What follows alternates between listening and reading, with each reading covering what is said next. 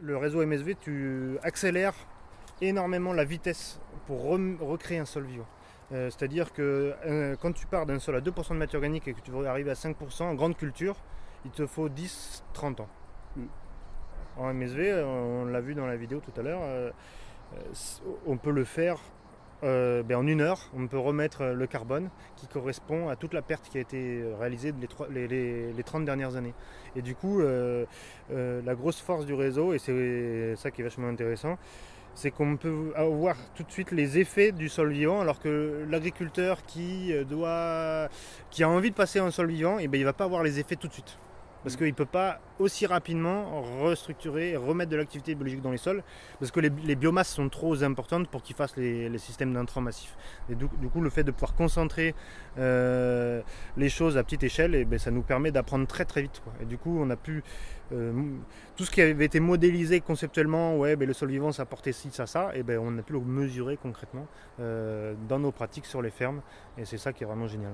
Bonjour, en préambule à la vidéo du jour, j'avais envie de vous présenter le programme de cette vidéo. Parce qu'en plus, vous verrez, il y a des transitions un peu particulières.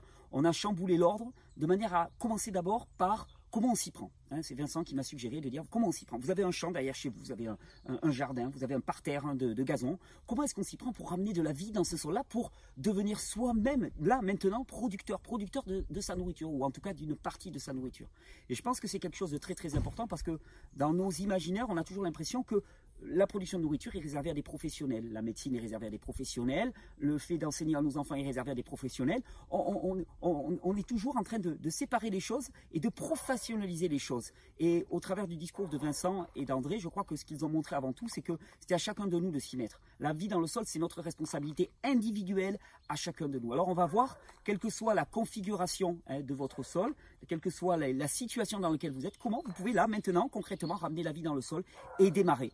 Ensuite, eh euh, nous parlerons avec André de l'importance de produire sa semence soi-même. Là encore, pas de le confier à un professionnel de la profession, mais de produire soi-même, parce qu'une semence qu'on produit soi-même sur son propre terrain, c'est une semence qui va s'améliorer, qui va s'adapter, qui va se renforcer et qui va prendre vraiment les caractéristiques du milieu année après année et qui évoluera de façon symbiotique d'une certaine manière avec vous encore une énorme tranche de vidéo que j'espère que vous allez partager parce qu'elle est vraiment importante. Elle porte des valeurs essentielles, des valeurs vraiment d'autonomie, des, valeurs de, responsabilité, des valeurs aussi de joie, de lien, de fraternité, hein, parce qu'il y a de la joie à produire soi-même sa nourriture, il y a de la joie à partager ça, il y a de la joie à œuvrer ensemble, et André et Vincent nous le prouvent de manière extrêmement euh, flamboyante, je dirais d'une certaine manière. Parce qu'être avec eux, c'est vraiment passer un moment intense, un moment intense de personnes qui sont habitées par leur passion et qui vivent leur passion. Alors j'espère que cette série de trois vidéos vous aura été utile,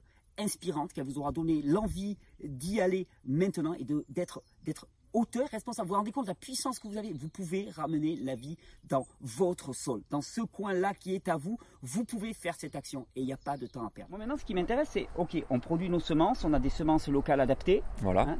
Euh, on devient tous producteurs. Tout à fait. Eh, le jardinier amateur peut devenir euh, semencier et avoir des millions de graines chez lui. Hein. Comment est-ce qu'on s'y prend Moi, tu vois là, je suis super motivé. Là, les mecs, vous m'avez mis le feu. je suis chaud patate. Je rentre cet après-midi. J'ai du terrain. Je veux m'y mettre. À moi, la production, ça y est, je suis redevenu un acteur. Je réponds aux besoins vitaux de toute ma communauté. Je vais révolutionner le monde avec, ma, avec mes légumes. Les légumes Titi, comment on les produit? Eh bien voilà, donc euh, comment on les produit? Donc deux cas de figure. Hein. le cas où on va partir d'un sol vivant. Donc mm. là on part, euh, on part euh, typiquement d'une prairie qui pousse bien. Hein. Attention, il y a des prairies qui poussent très mal, mais la plupart des prairies ont quand même tendance à avoir une forte activité biologique parce qu'elles ne sont pas travaillées. Il y a une production de biomasse. Une prairie qui a été laissée à l'abandon pendant un certain temps. Pas forcément. Non, d'ailleurs, une prairie, pour qu'elle fonctionne bien, il faut qu'elle soit régulièrement fauchée, soit par les animaux, soit par la machine.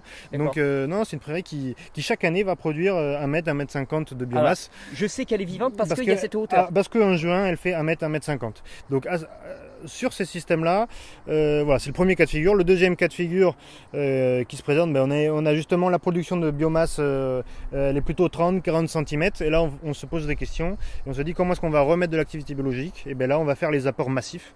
Donc bah, je renvoie vers aussi hein, les vidéos du, réseau qui expliquent les, apports massifs avec le réseau maraîchage sol vivant. Avec le réseau maraîchage sol vivant, on, apporte des grosses quantités de, carbone. Donc le carbone c'est sous forme de BRF, on met, on met 10 cm de BRF. On l'incorpore une dernière fois. on va vraiment faire ça hyper visuel pour les gens qui n'y connaissent rien. Tu dis des apports de carbone sous forme de BRF. Qu'est-ce que c'est exactement Donc le BRF, c'est le, c'est du, c'est des copeaux de bois. Peu, peu importe la forme, pas trop de résineux, enfin maximum 50% de résineux. C'est des copeaux de bois et on va mettre 10 cm du bois déchiqueté. Du bois déchiqueté. Ça peut être aussi des broyats euh, qu'on retrouve en plateforme avec déjà un peu plus de compost dedans et avec des. oui, euh, comment est-ce qu'on se le procure ce broyat? Eh bien, on va sur les plateformes. Le plus simple, c'est les plateformes. Il y a des plateformes de collecte, euh, souvent autour des déchetteries, et on va à ces endroits-là. les déchets verts? Et alors ça, ça peut être une source de, matière organique. Après, on peut aller chez, la, chez le voisin parce qu'il a des ballots de foin ou de paille qui sont un peu pourris et qu'il laisse, il a tendance à les brûler. Ben non, on dit non, arrête de brûler, tu vas envoyer le carbone dans, l'air. Moi, ce que je veux, c'est dans le sol. Donc, on va récupérer cette paille gratuite et on va la dérouler. On peut récupérer à petite échelle euh, des feuilles euh, on peut récupérer euh, aussi du tonnes de gazon qu'on va mélanger avec le carbone parce que le gazon c'est très azoté et si on le mélange avec quelque chose de plus carboné ça va activer encore plus rapidement l'activité biologique. et donc voilà, il y a plein de manières de procéder pour remettre euh, pour trouver des matières organiques qui, soient équilibrées en carbone et en azote.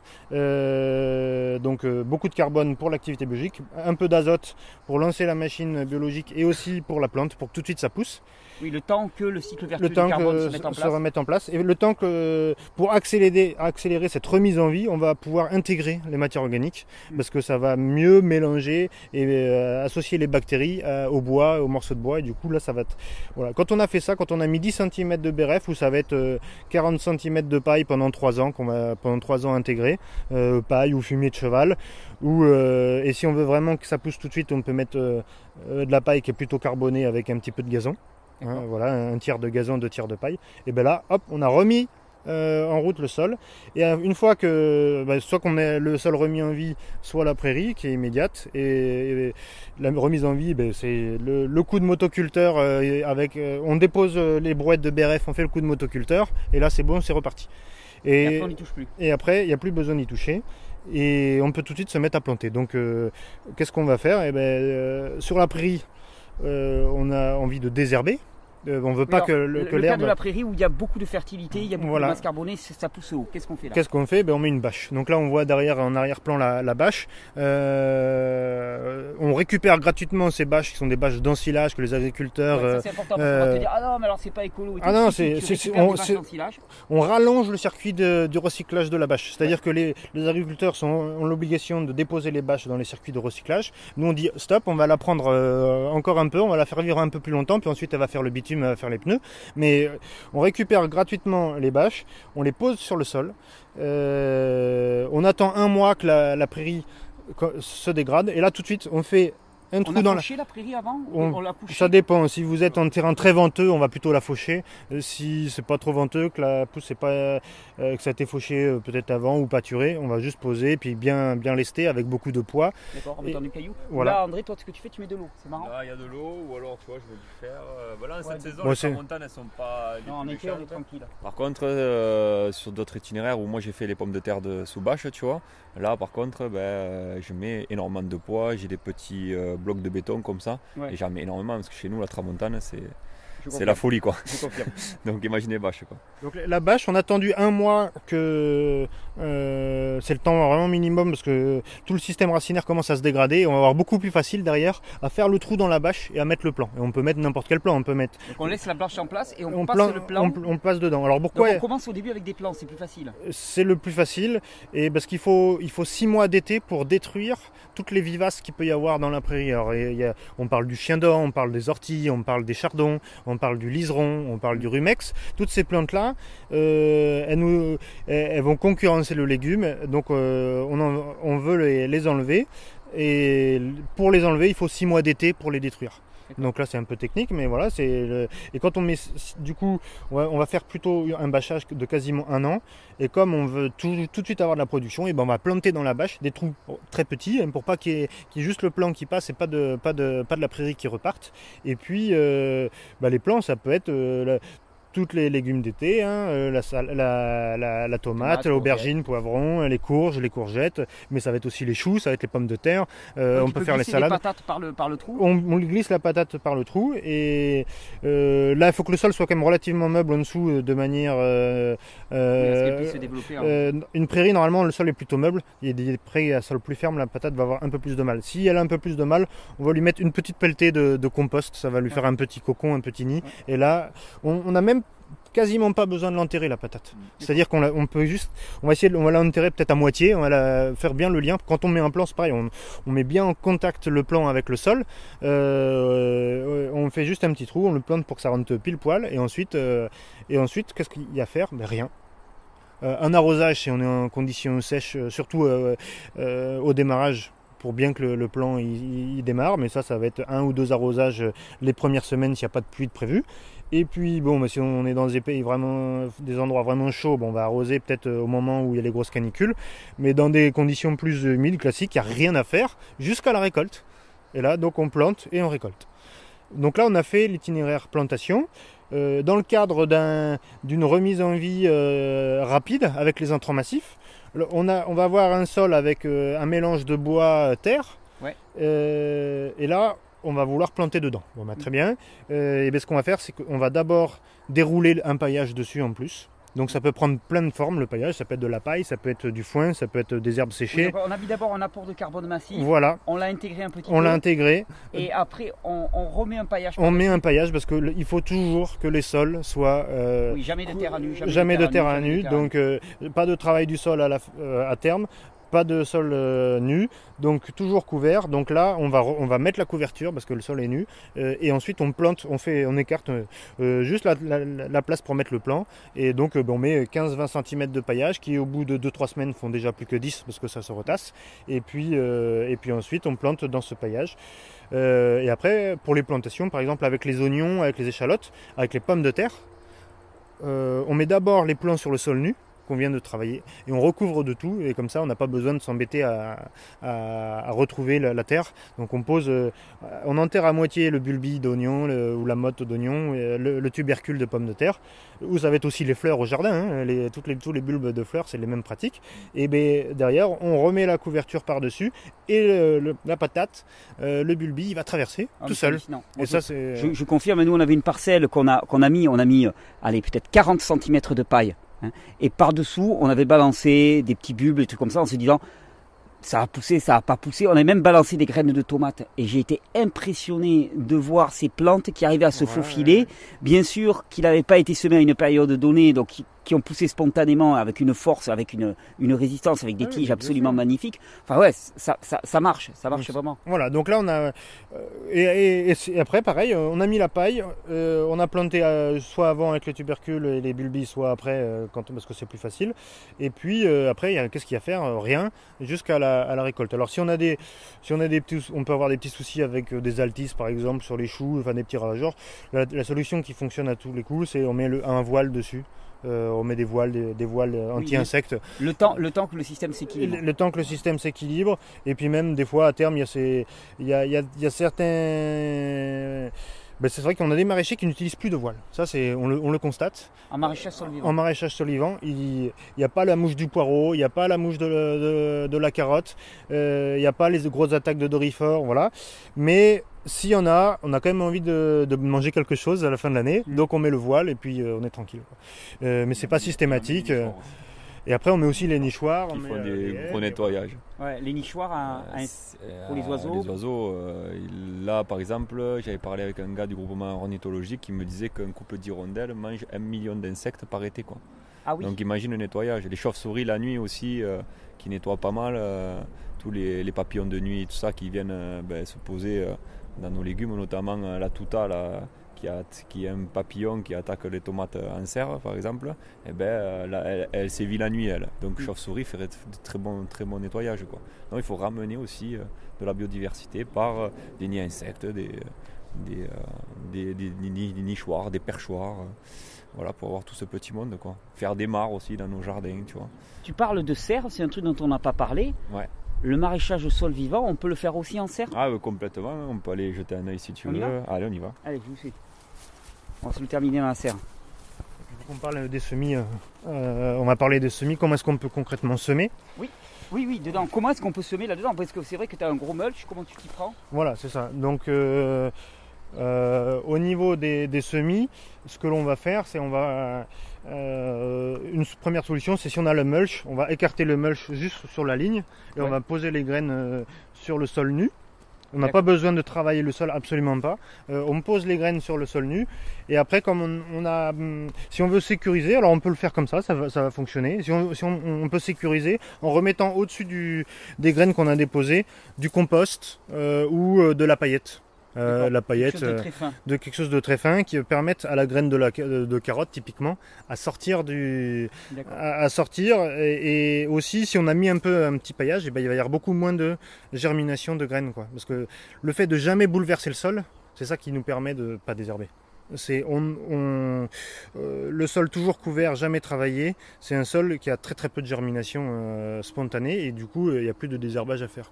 Donc euh, à chaque fois qu'on va gratouiller le sol, qu'on va le biner, on va en effet désherber, mais on va surtout recréer une super levée de dormance et toutes les plantes vont ressortir et du coup il va falloir rebiner. Donc on est dans le cercle infernal du travail du sol et on, va essayer de sortir de ce, cercle-là et tout simplement mais le sol toujours couvert. donc dès le semis, on va, on va remettre au-dessus des des lignes. Euh, là, un petit, un petit lit de compost, un petit euh, lit de, de, de, paille courte. Une autre solution, c'est euh, plus simple, très accessible. On, met 5 cm de compost sur le sol et on sème dedans. comme, ça me comme une technique de Dominique Soltner, je pense que tu dois la connaître peut-être. Ah bah oui, le, on, on peut faire référence au livre de le guide du nouveau jardinage de Dominique Soltner. qui, est ancien déjà. Hein, ah oui, qui a bien 30 ans. Euh, je me souviens, ça 20 ans à l'époque. Et, ce, ben voilà, on met le, on met le compost sur le sol, on, fait le sillon classique parce que de toute façon il n'y a pas de, a pas de problème de, de lever de dormance sur un beau compost parce que mm. toutes les graines elles ont chauffé donc ça, ça bouge pas.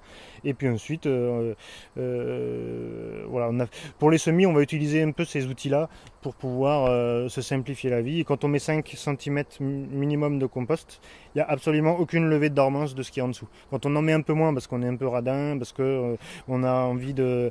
parce que ça demande peut-être plus de choses à déplacer, on prend plus le risque de désherber. Et du coup, ben, euh, on le paye. Quoi. Ah, mais euh, on a aussi des bons résultats avec on débâche. Donc là, sur, après notre, notre courge sur bâche, les tomates sur bâche, on débâche, le sol est nu, juste au moment du semis, on débâche tout de suite, on n'attend pas, on sème, et avec beaucoup de plantes, euh, quand on fait juste cette opération-là, ça, ça vient très vite. Quoi. Oui, d'accord. La concurrence, elle, est, elle, est, favorable aux plantes qu'on a mis euh, ben, Il n'y a rien qui lève parce que le sol, il n'a pas du tout été perturbé. Donc, euh, et comme on met tout de suite les graines, et eh ben, ça, ça pousse. Donc, puis après, on peut aussi faire des fausses semis. On met les graines, on en remet la bâche et on attend 10 jours et on renlève la bâche. Et là, on est sûr de. voilà, c'est des petites techniques comme ça pour, pour assurer les semis. Euh, de manière très sécurisée. Euh, et puis c'est vrai que les petites graines comme la mâche, comme la carotte, euh, sont un peu plus longues à faire germer, ben on peut les faire pré-germer.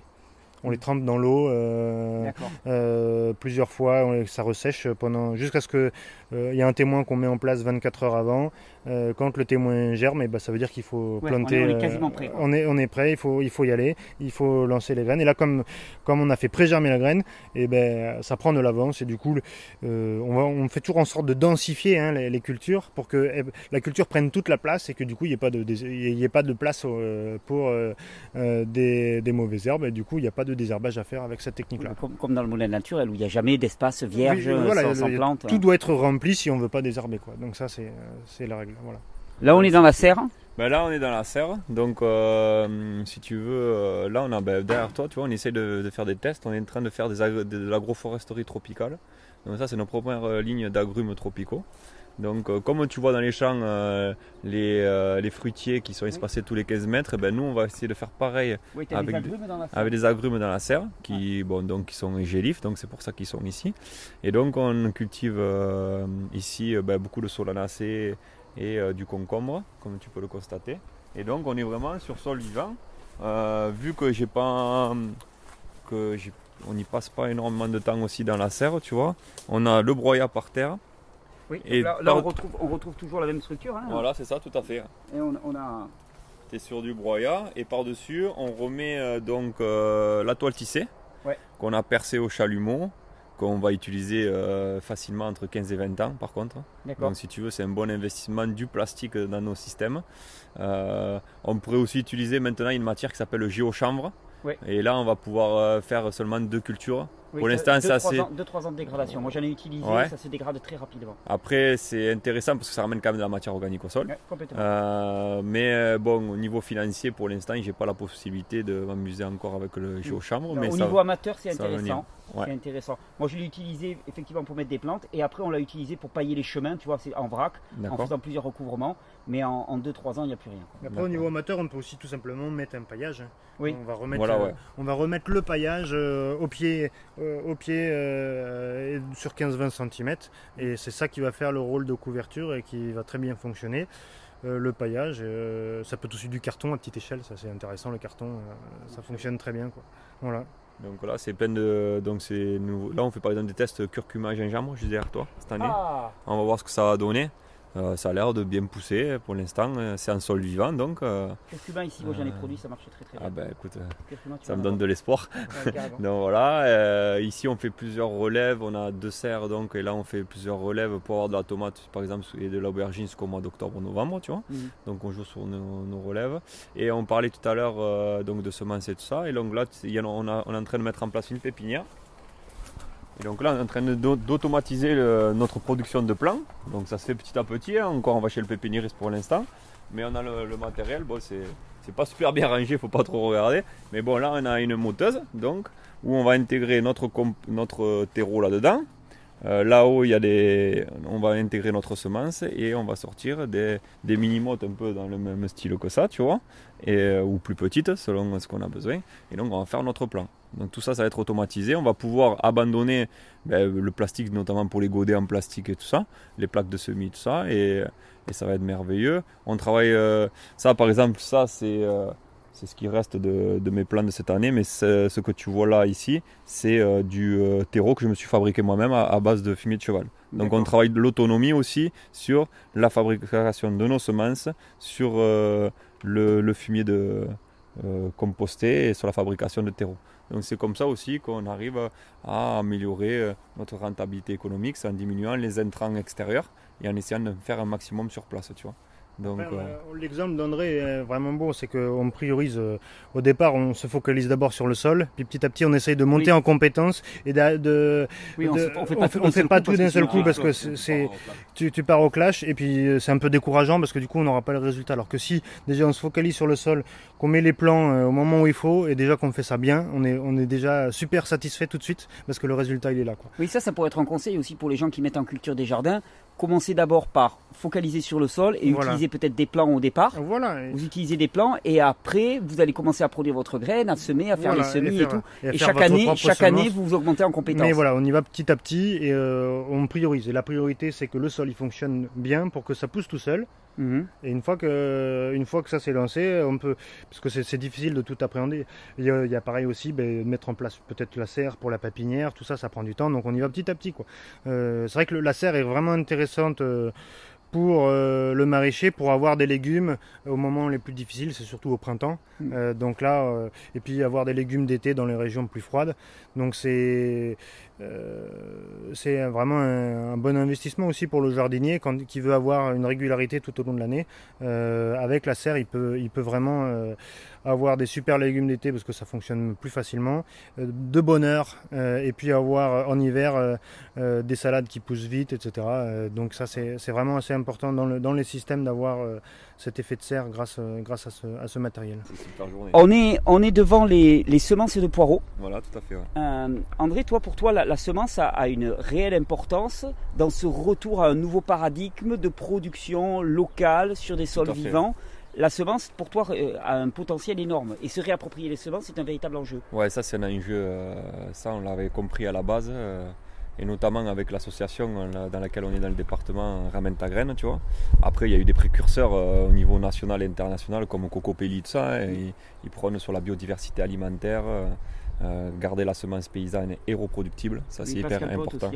Pascal Pot, ouais.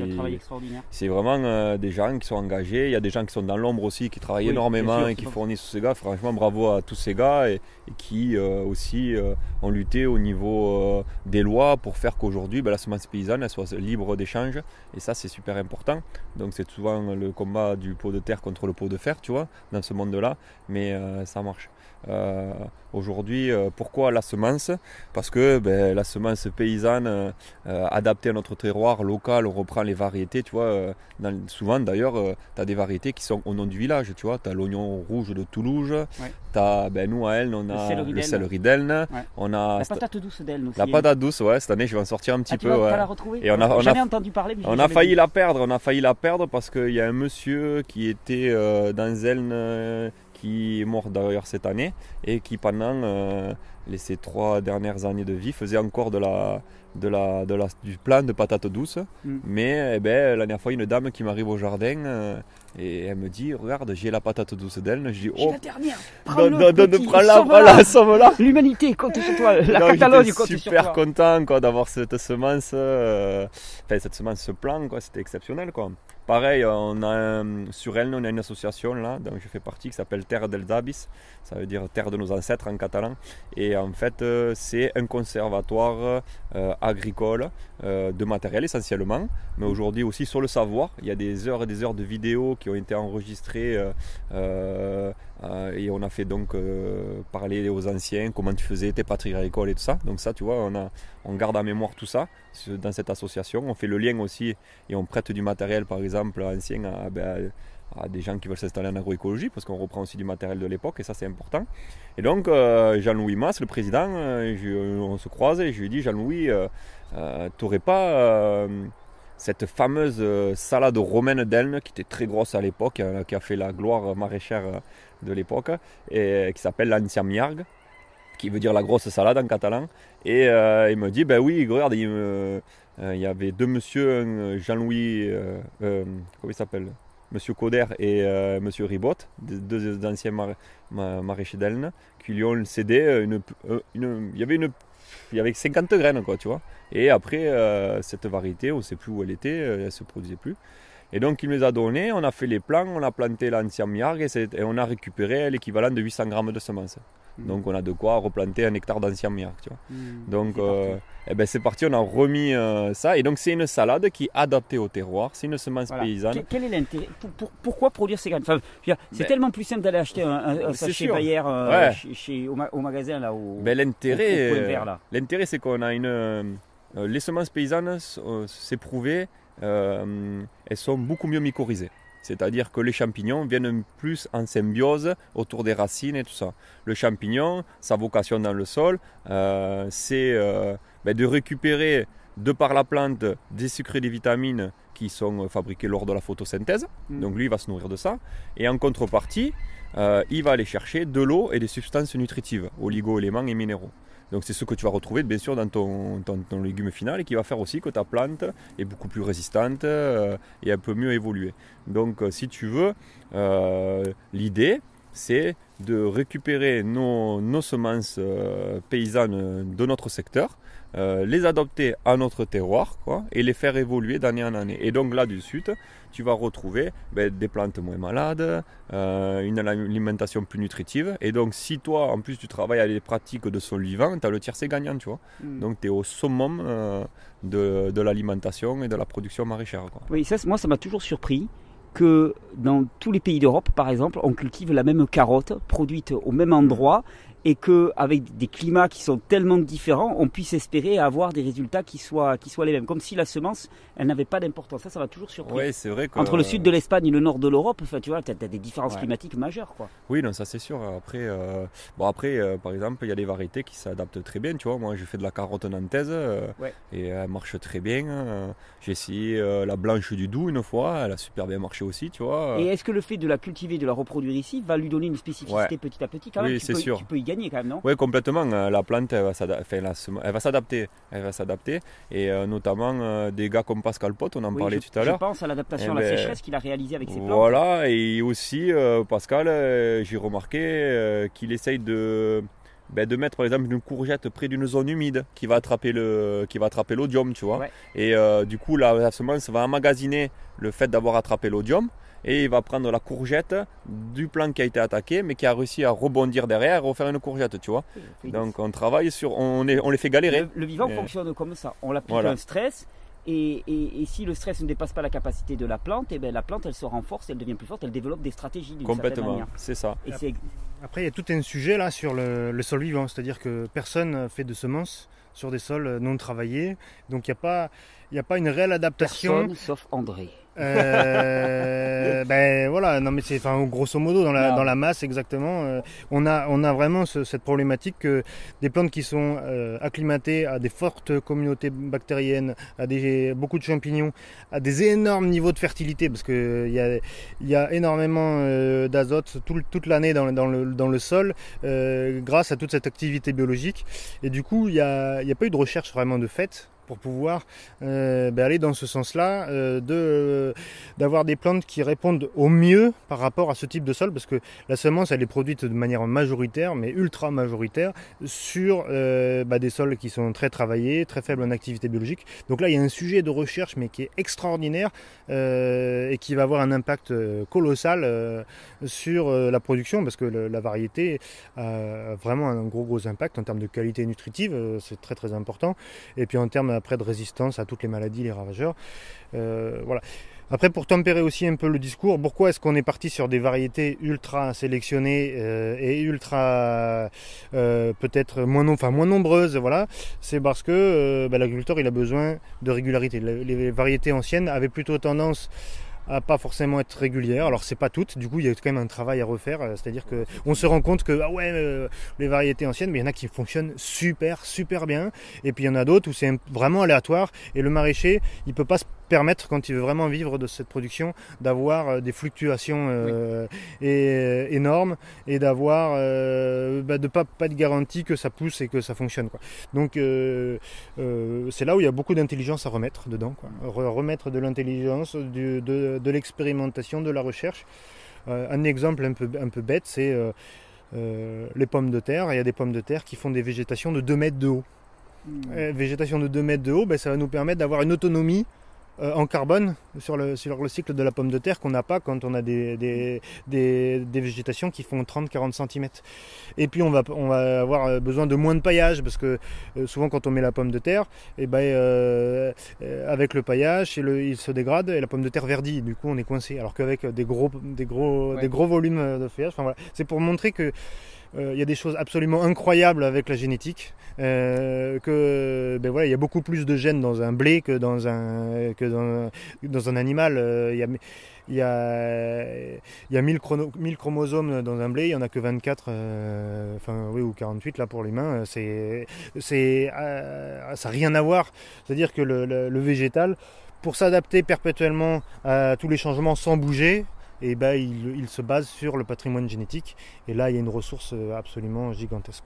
Oui, et ça c'est quelque chose qu'on a complètement perdu de vue, parce qu'il me semble qu'en agriculture, d'ailleurs comme en santé humaine, on considère la semence, la plante, on ne voit pas la vitalité, l'adaptabilité qu'il y a euh, en elle, et tout ce qu'on voit, c'est les produits qu'on va pouvoir apporter de l'extérieur pour lui permettre de suivre. On a vraiment l'impression que c'est notre travail qui, qui, va tout faire. Et là, quelque part, vous amenez le focus sur la semence en disant non mais il y a un potentiel là-dedans, si vous l'utilisez, ben, c'est autant de travail en moins de l'extérieur qui n'est pas à apporter, quoi, d'une certaine manière. Ouais, puis, on, la semence, c'est incroyable. Quand on voit la petite graine qui, euh, qui germe et qui, euh, en trois jours, euh, fait un truc de 3-4 cm, enfin, c'est absolument fou. Et puis, plus les graines sont grosses, plus ça fait quelque chose d'énorme. C'est vrai que c'est vraiment l'émerveillement du, du vivant, du végétal. Et, l'émerveillement, il peut aussi se traduire, et, ce génie biologique, il peut se traduire mais, ben, à tous les niveaux de l'itinéraire technique que l'on va développer, euh, parce que euh, si on veut atteindre l'autonomie, c'est en se basant sur le génie, biologique. Si on veut euh, produire ce carbone de manière massive, et eh ben c'est avec le génie biologique, c'est avec les, bons, les bonnes associations de plantes, et en trouvant les bonnes variétés qui sont capables de très rapidement faire des grosses biomasses. Donc on travaille avec des plantes géantes, avec des maïs qui font 6, mètres de haut, avec des couvertures. Ben oui, là je vous renvoie sur les vidéos vidéo de vers de terre production là avec Christian Abadi. il, fait, il présente des maïs où ben, on le voit et puis il y a la plante, c'est le maïs. On va ramener à Perpignan. Et ça, c'est des variétés. Lundi, on est à Marciac, on va aller en taxe 5 kilos. c'est des choix variétaux qui ont été, qui, on retrouve des vieilles semences brésiliennes et c'est avec ces semences-là qu'on arrive à faire ça. C'est pas, voilà, c'est là où on voit l'enjeu énorme de la semence euh, et des mélanges, des mélanges de graines quand on fait les couverts végétaux.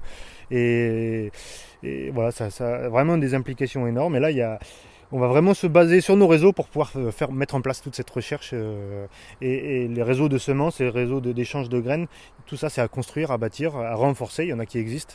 Euh, il faut les renforcer, les accompagner. Et ça c'est un enjeu colossal. Oui, il y a vraiment des coopératives locales de graines ouais, à, produire quoi, et, d'échange et de, de localité. Hein. Et toi, André, tu commences déjà à produire tes graines Ouais, alors euh, moi j'ai fait, euh, par exemple sur les cultures d'été, euh, toutes mes tomates, aubergines, j'ai fait tout ce qui est courges, courgettes aussi, une partie des courgettes. Là, donc l'année prochaine, on va avoir le poireau qui est juste derrière nous. On a fait la blette aussi l'année dernière.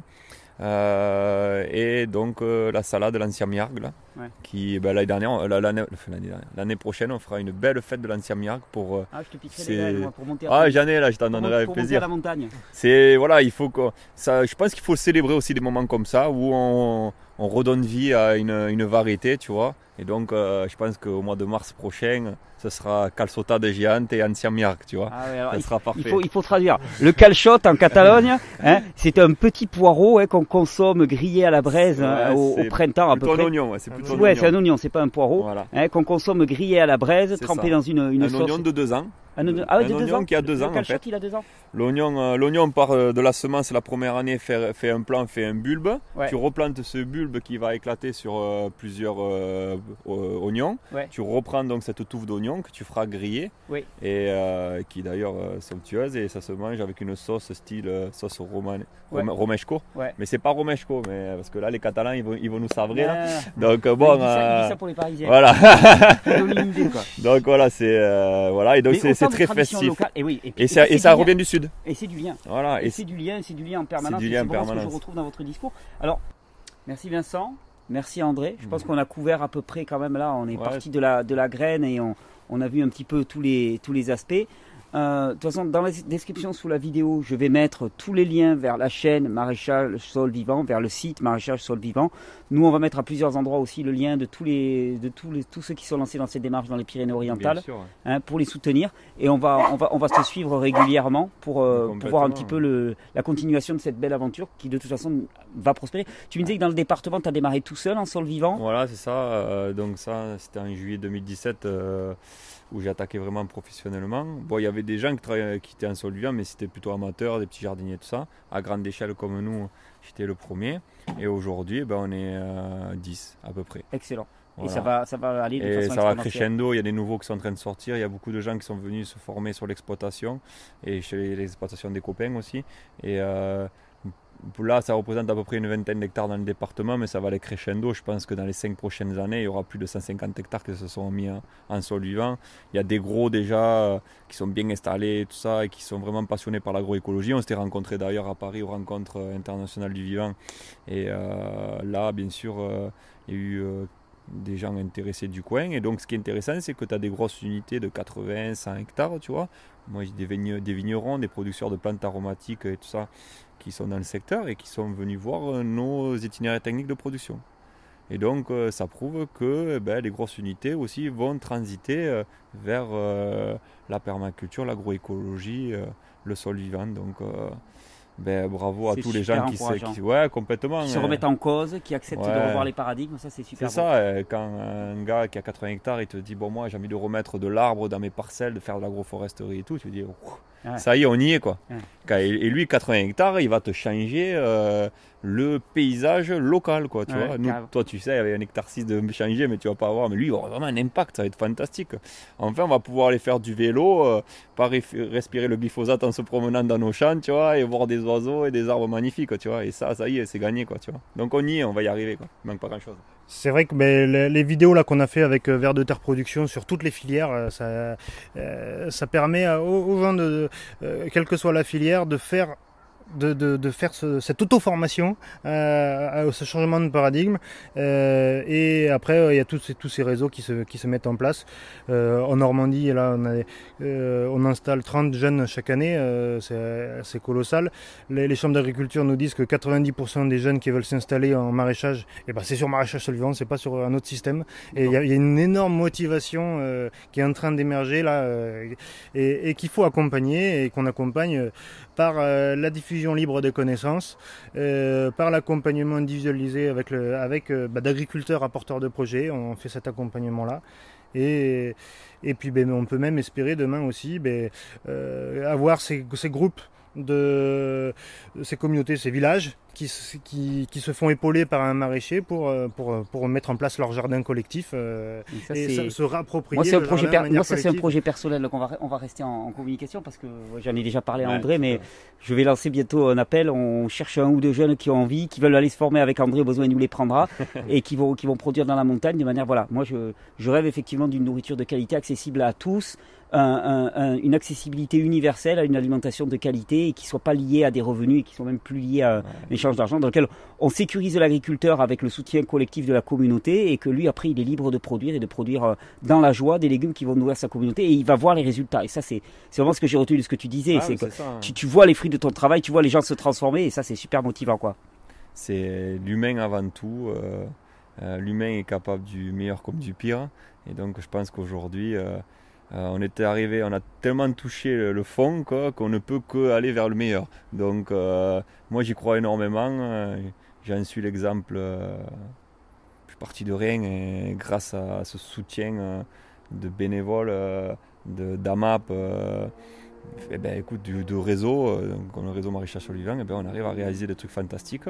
Donc j'incite vraiment tout le monde à, bah, y aller quoi. On, retrousse les manches là et, et, on va au charbon quoi. Et ça va le faire quoi. Merci André. Merci, merci Vincent. Merci à toi Thierry. Merci d'avoir fait le, chemin. Et euh, ouais, vraiment. Et puis bon, voilà, quand je vois la synergie de, de ce qu'on essaie de porter et tout, c'est juste euh, fabuleux. À très bientôt. Merci.